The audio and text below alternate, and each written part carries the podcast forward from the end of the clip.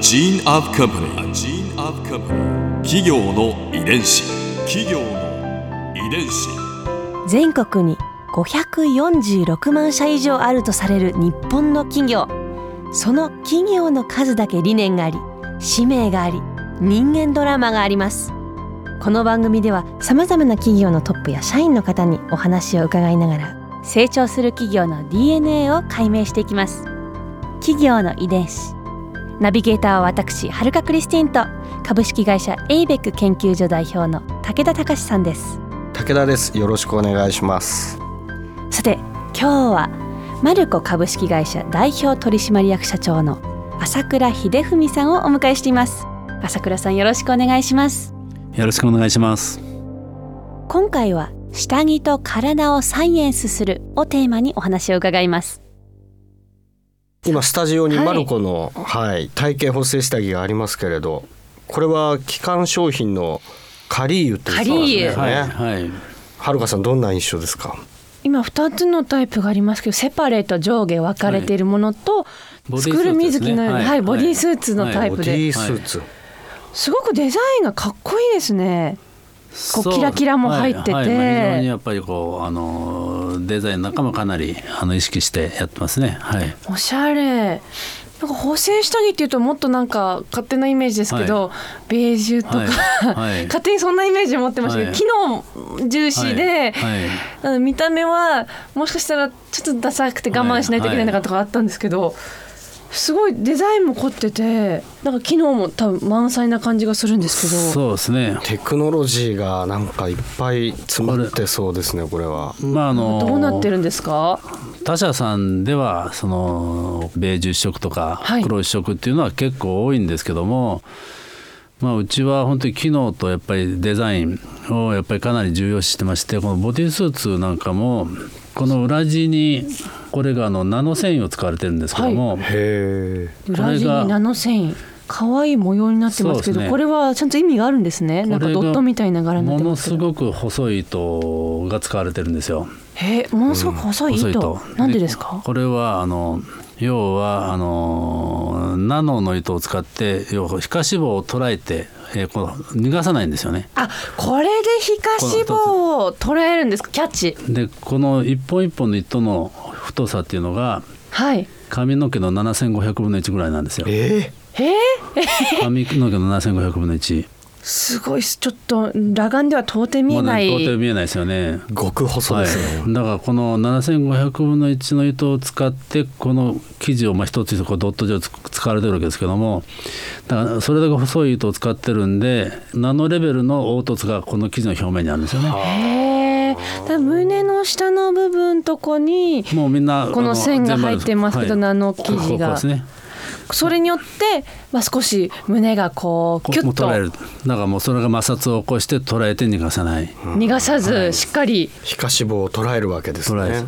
でそうなると普通はこんなそのナノ繊維を使って、はい。裏側に使ってえーやると普通の裁断品の数だともう身動きが取れないんですけどこれものすごく小さい裁断品で出来上がってるんですよ。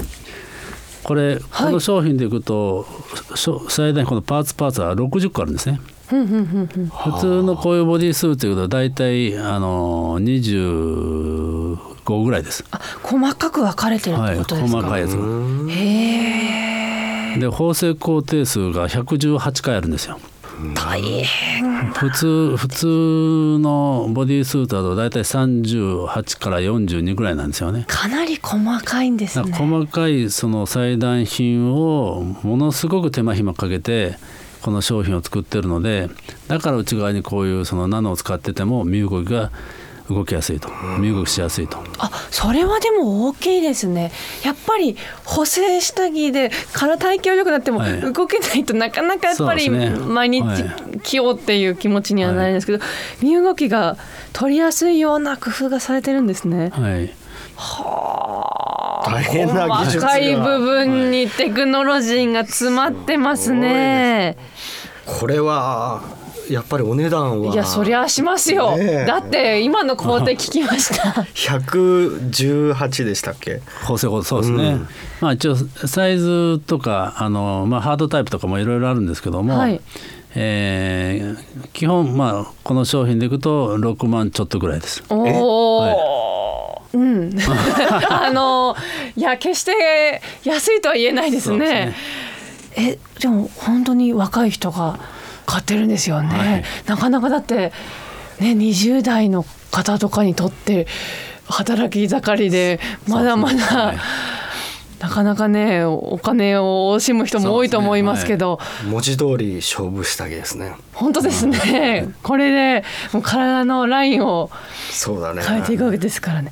すごいなあ企業の遺伝子これはそのアフターケアっていうのはまあ最初にこう商品を購入していただいて、えーまあ、体系計画っていうものを作るわけですよね。はいえーでまあ何か体型計画っていうのも何ヶ月後にまあこういう体験にえー持っていきましょうと。まあ、そういうカルテを作って、まあ、例えば下半身を中心的にやりたいお客様もはい。おれば、まあ、上半身を中心にってお客様も当然いますし、えちょっと楽しそう、うん。はい、え自分の体だって自分で作っていくわけですよね。そうですね。でまあ,、はい。あのお店に来ていただきながらうちはこのボディメイクっていうこれまあうちの社内社内用語なんですけども要はそのまあある意味こう皮下脂肪を動かしながらその理想の体験に近づけていって来ていただいてその進捗をまあ見ていくと。へえやっぱりこのアフターケアがあるからお客さんがついてくるという部分はあるんですかね。そう。ですね。もうこちらのメインでしょうねうちはね。どちらかというと、はい、基本的にうちのお売ってるお客さんの体型をきれいにするところがうちのサービスなんで、まあ、商品はある意味、えーまあ、ツールではないですけど商品を使って体型をきれいにすると。いう部分なんでだからその通っていただいて、はいそのお客様が求める体型に持っていくところが我々の本来の仕事と。えじゃあ結構会話も弾んでるんですかサロンそうですの中ってねはいなんかでも下着屋さんっていう感じとは全く違いますよね。感覚はもうそうなると、ユニークなビジネスモデルですね。だからあのエステともある分重なってるでしょうね。エステは理想の体に近づけるっていうのもありますし、そうですね。だからエステの中の例えばボディ送信っていう分野があるじゃないですか、まあ、フェイシャルボディ送信、でそのボディ送信の部分っていうのはえー当然そのエステシャンの施術とか、まあ、いろんなそのサプリなんかを使いながら体型をきれいにしていくという部分と、うちみたいにこの下着を使いながら体型を整えていくという部分でいくと女性の下着屋さんもライバルでありつつ、はい。まあそのエステの市場なんかも重なってるとあいう気がしますね。はい。ーエステと下着屋さんの間みたいな位置なんですね。そうはい面白いなあ。ここで春風ビューポイント朝倉さんのお話の中で今回私が印象に残ったのは体型計画です、まあ、自分の理想のボディラインだったりを相談しながらどうやって変えていくかっていうのを話し合っていくわけですけどうん、私の理想のボディライン。まあ女性はいろいろ多分ボディラインにもう言い出したら多分止まらないと思いますけど私自身の理想はもうちょっと胸があってでお腹がもうちょっとへこんで綺麗なくびれができてそしてやっぱりヒップラインヒップ上がってた方がいいですね。でやっぱ足が太いのでこう個人的には。そこがちょっと細くなったらいいかなって。これ変わるまでどれくらいかかるんでしょう？数年いや十数年 数十年見た方がいいかもしれないですね。企業の遺伝子。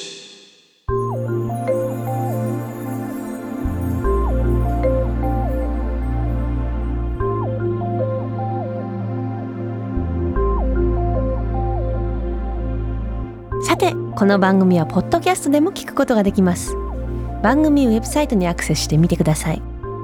アドレスは www.jfn.co.jp スラッシュ ki です。それではまた来週お耳にかかりましょう。企業の遺伝子ナビゲーターは私はるかクリスティンと株式会社エイビック研究所代表の武田隆でした「